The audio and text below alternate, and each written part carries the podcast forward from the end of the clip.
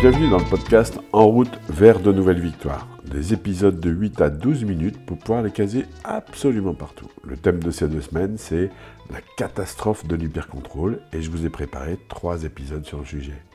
On se retrouve tout de suite pour le premier épisode que j'ai appelé J'accuse et vous allez comprendre pourquoi.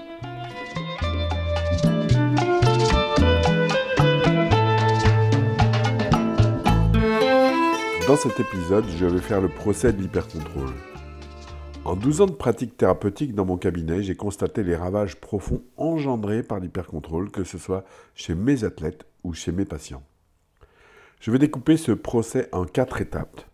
Les faits, mots réquisitoires, la défense et la conclusion. Mesdames et messieurs les jurés, Madame la Présidente, je vous expose ici et maintenant les faits. Toutes les personnes de tout âge ayant croisé la route de l'hypercontrôle ont toutes subi le même enchaînement de problématiques. Au tout début, une petite peur de rien du tout que les choses ne soient pas bien faites.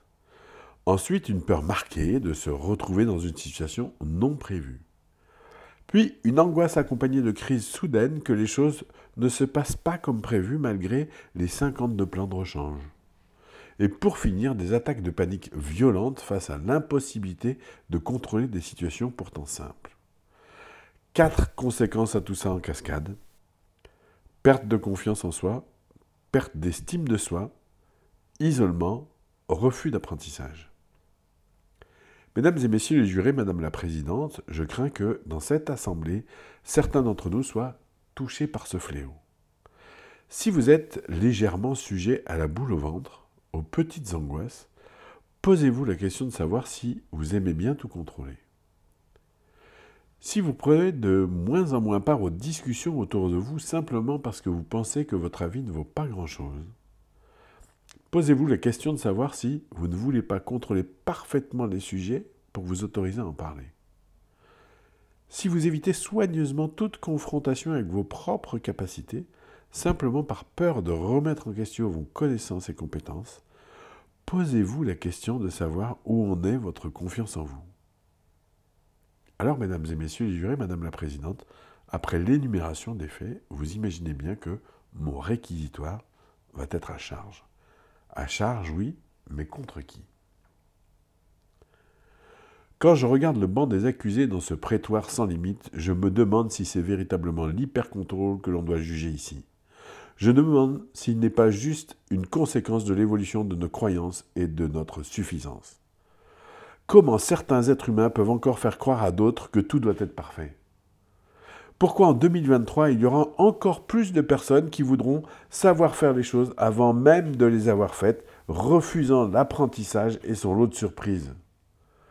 Comment sommes-nous passés de l'enfant de 13 mois qui fait ses premiers pas et que tout le monde encourage à recommencer quand il tombe, à l'adulte de 30 ans qui n'ose même pas en faire un de peur de se faire moquer. Est-ce le regard des autres qui plane sur nos têtes comme notre plus grande peur d'être jugé? Ces autres qui sont tout le monde et qui sont personne à la fois? Est-ce que c'est pour cette raison que des êtres humains sont terrorisés de mal faire, sont paralysés par l'excellence et développent des maladies de trop subir la croyance générale? Alors oui, aujourd'hui, j'ai de l'émotion quand je vois ces personnes qui mettent toute leur énergie dans l'hypercontrôle de leur vie, de leur existence, et tout ça en vain.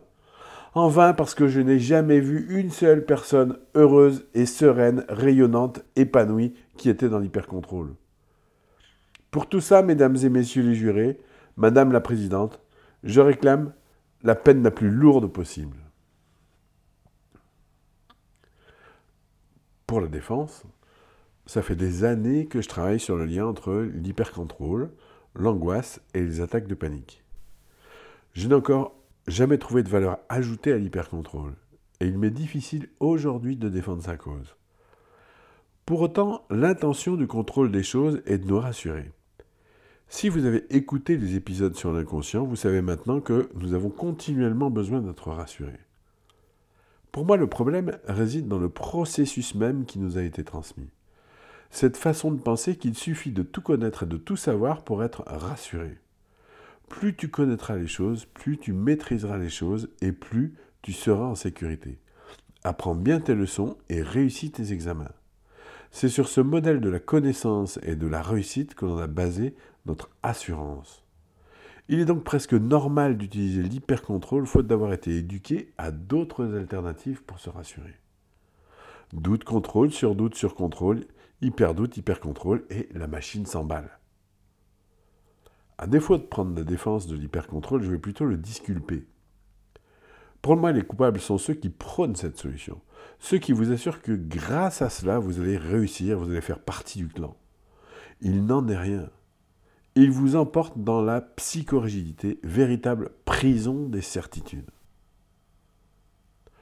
Pour conclure, vous l'aurez compris, je me battrai jusqu'au bout contre la mise en place d'un comportement d'hypercontrôle chez qui que ce soit.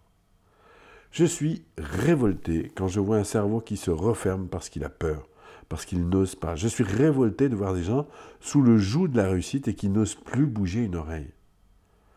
Dans le prochain épisode, je vous donnerai des clés pour devenir invulnérable, parce que oui, c'est possible. Je vous souhaite une très bonne fin de journée et je vous dis à bientôt pour le prochain épisode.